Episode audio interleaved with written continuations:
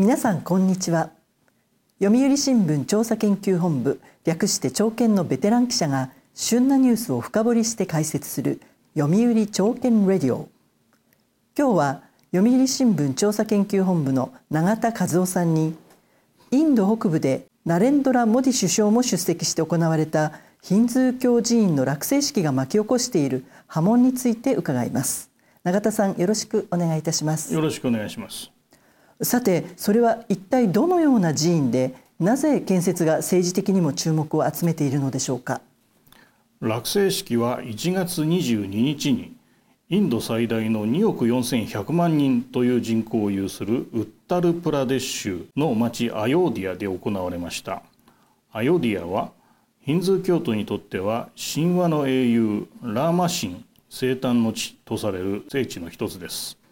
落成式でモディ首相は高さ約50メートルという寺院の本堂でラーマ神の像に祈りを捧げ集まった人々に新たな歴史が今日作られた。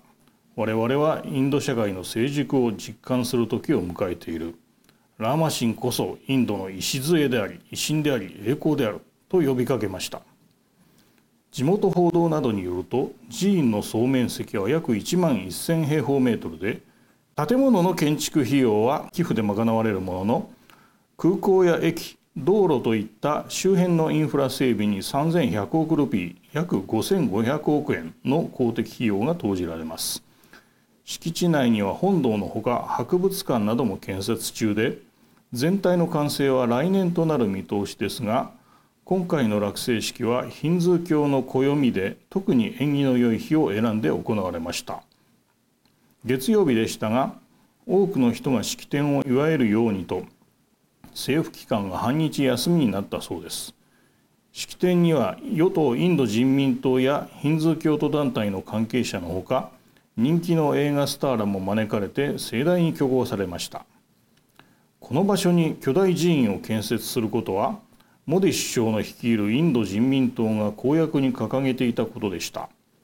インドでは今年春モディ氏の首相参戦がかかる総選挙が予定されていることから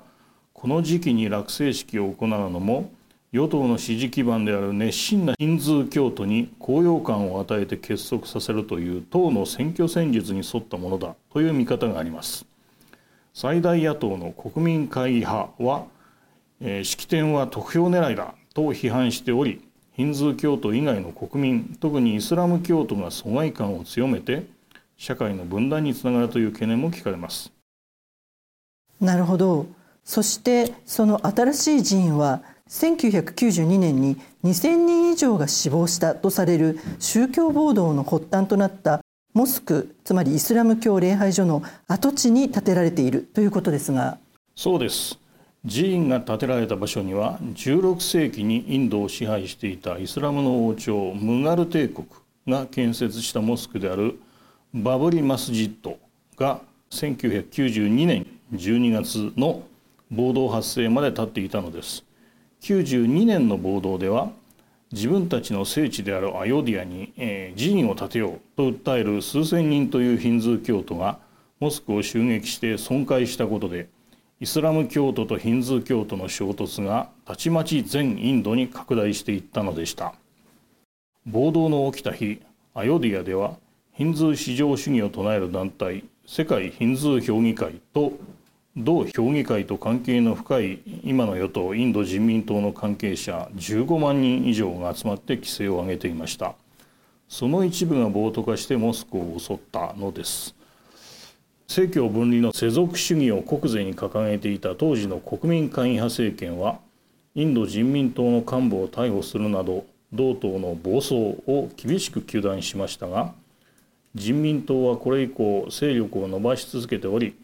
2014年にはモディ氏に率いられて総選挙で圧勝し今日まで人民党単独の政権が続いています。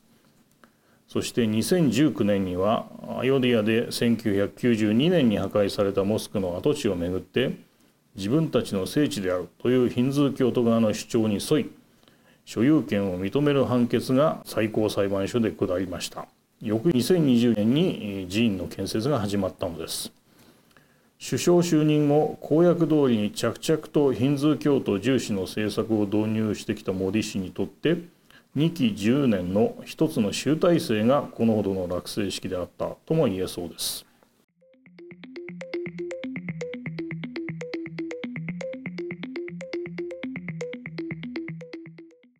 最新ニュースを深掘りする読売朝券レディオ。読売新聞調査研究本部がお届けしています。読売朝券レディオ今日は読売新聞調査研究本部の永田和夫さんにインドのモディ首相が進めてきたヒンズー教徒重視の政策について伺っています。モディ政権下では多数派ヒンズー教徒の権利を重視した政策が次々実現していったということですがどのようなものがあったのでしょうか？モディ首相になってからイスラム教徒が多数派だった北部のジャム・カシミール州に認められていた自治権が剥奪されて連邦直轄領にされるなど以前は考えられなかった露骨ともいえるヒンズー重視イスラム排除の色彩の濃い政策が打ち出されてきました。昨年にはモディ氏がイスラム教を含む結婚や相続などで特有の慣習を持つ宗教の信者に独自の民法が認められている現状を改め統一民法を制定するよう提案しました。アヨディアでヒンズー教徒に破壊されたモスクバブリマスジットの跡地をめぐってはヒンズー教徒の所有権を認めた2019年の最高裁判決によってイスラム教徒側には新たなモスク建設用の土地が与えられたのですが地元報道によれば土地の開発は全く手つかずの状態だそうですまた新しいヒンズー教寺院周辺での道路拡幅などに伴い多くの家屋や商店が立ち退きを迫られたり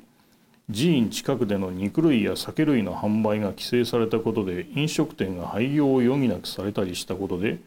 イスラム教徒を含む住民の不満が高まっているということです。はい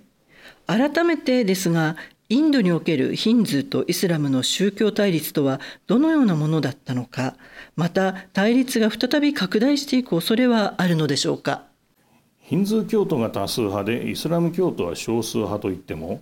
総人口で昨年中国を抜いて世界一になったとされるインドのことです。国勢調査などによると14億人を超す人口に占めるヒンズー教徒の割合が80%弱なのに対しイスラム教徒は14%強ですがそれでも約2億人に達します。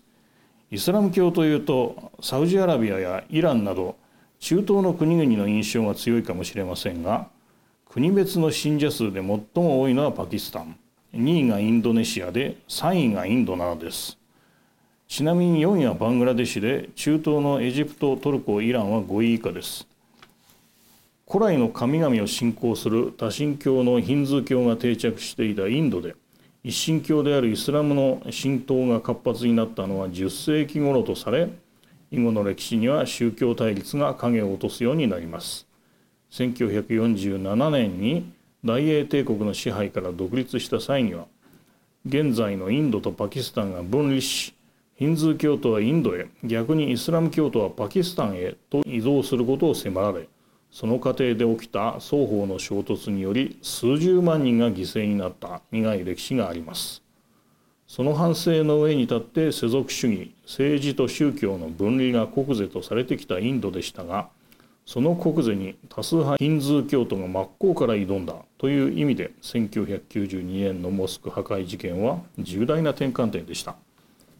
世俗主義を偽善的な建前論だと決めつけていたインド人民党の政権は今や長期化し今年春の総選挙でも同党の一強が続くという見方が有力です。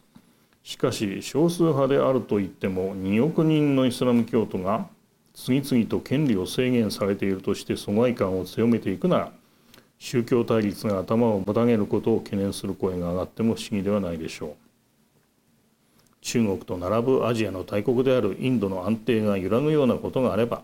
近年関係を深めている日本も含め国際政治と経済への影響も計り知れません。一層の注目が必要でしょう。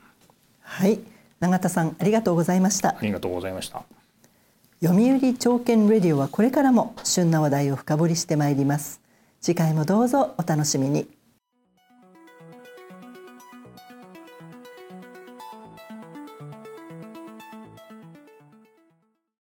最新ニュースを深掘りする読売朝券レディオ読売新聞調査研究本部がお届けしました。